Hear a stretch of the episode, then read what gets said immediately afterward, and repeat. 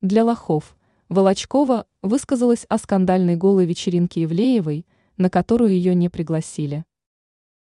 Анастасия Волочкова считает появление на подобных мероприятиях ниже своего достоинства. Балерина уничижительно высказалась о нашумевшей тусовке, которую в Москве организовала Настя Евлеева.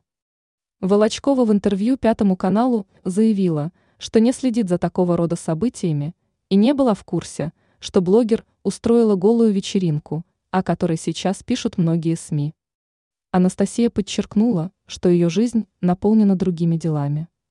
Знаменитость беспокоится о своих премьерах, а также получает приглашения на церемонии вручения различных премий. Балерину не звали на вечеринку Ивлеевой. Она и сама не хотела бы там появляться. Не имею отношения к этим всем премиям для лохов, вот к этим мероприятиям каким-то. Звезда заявила, что даже знать не хочет подробностей скандального мероприятия. Волочкова считает себя состоявшимся человеком, которому нет необходимости участвовать в таких мероприятиях.